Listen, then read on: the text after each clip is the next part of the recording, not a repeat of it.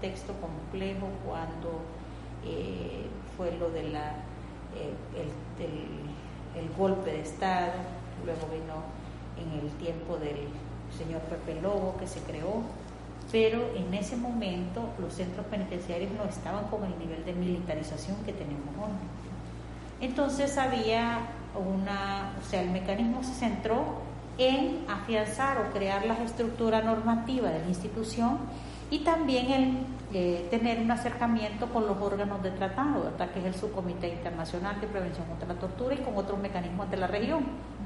Pero el trabajo local, pues no era, de, si bien es cierto, sabíamos que veníamos de cárceles hacinadas, problemas de infraestructura, eh, deficiente alimentación, pero el tema de las violaciones a derechos humanos era poco recurrente precisamente por em, las preventas que tenían los periodos de libertad. Y luego pasamos de esa transición a un Instituto Nacional Penitenciario que si bien es cierto con mucha visión se le apostó a que sea una civil o un civil el que dirija y coordine el Instituto Penitenciario porque así debe de ser y en lo particular, eh, desde mi gestión hasta la fecha, pues hemos venido con una situación bastante compleja por el tema de la militarización, porque cada día no solo la militarización de la seguridad pública, usted sabe que la Policía Militar del Orden Público inició en sus funciones en el 2013, mediante decreto 68-2013 y el que le demos potestades al ejército para que detenga, para que investigue y para que cuide, es definitivamente catastrófico y contrario a la Convención contra la Tortura y protocolo facultativo. Y una de las cuestiones que nosotros hemos visto con mucha preocupación es el tema de la criminalización, inclusive como institución de defensora de derechos humanos, ¿verdad? porque el, personal que está dirigiendo estos centros, pues eh, lo miro a uno como el enemigo y como el, el que está del lado del criminal y no del lado de la justicia.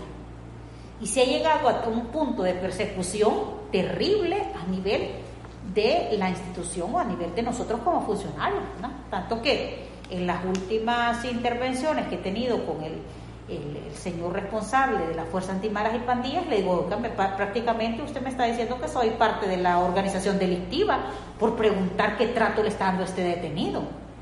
Entonces, el nivel de criminalización para esta institución ha sido catastrófica. Pues, o sea, hemos subsistido porque Dios es grande, pero no hay un compromiso estatal de defensa de los derechos humanos. Considero que el Estado asumió este compromiso internacional, pero con la excusa de que vamos a tenerlos ahí porque es un compromiso estatal, pero no le vamos a dar la importancia que reviste y la participación en la toma de decisiones. Porque para empezar, como institución del Estado y que dependemos de una convención contra la tortura, de un protocolo facultativo, el Estado estaría obligado hasta invitarnos a las reuniones para hacer propuestas a la ley del sistema penitenciario Nunca hemos sido invitados a revisar esas propuestas, nunca. Pese a que nuestra ley dice que podemos emitir recomendaciones y observaciones en relación a esas propuestas y nunca se nos ha dado oportunidad, ni por parte de la Secretaría de Derechos Humanos, ni, y, que es peor del gobierno, ¿verdad? O del Instituto Penitenciario. Entonces, todo ese tipo de situaciones sí nos preocupan porque eso lo que genera es estas violaciones reiteradas de derechos humanos. ¿Hay tortura en Honduras? Sí, hay tortura en Honduras. Legitimamos por ejemplo, a estas fuerzas, antimaras y pandillas, a que se lleven a los detenidos a estas celdas a esta, o estas oficinas que se les han dado, oficinas clandestinas que no tienen ni rótulos y que ahí se llevan a las personas para interrogar y después las llevan a la posta policial o las presentan ante un juez. ¿Es el procedimiento correcto? No es el procedimiento correcto. Porque ¿qué dice la ley de justicia constitucional? Que yo sepa, no se ha reformado una detención se vuelve arbitraria cuando una persona es conducida o llevada a un lugar no autorizado en la ley, en la ley. Entonces, si estas oficinas se van a convertir en postas policiales, deben de estar en la ley. Si no están en la ley, son arbitrarias. Pero ¿quién ha dicho algo? La Fiscalía de Derechos Humanos brilla por su ausencia. El CONADE, mucho que peor. El único que ha dicho y ha recomendado es, el CONAPRE. Entonces es a quien hay que perseguir y es hay que, hay que criminalizar por el trabajo que hace. Y estos son los grandes desafíos que como institución estatal tenemos. Porque si nosotros queremos hacer nuestro trabajo de una forma independiente y objetiva, tenemos que decir lo que no está bien. Y sabemos que en el contexto en el que estamos, decir lo que no está bien es ser enemigo del sistema. Y esa es nuestra dura y cruda realidad.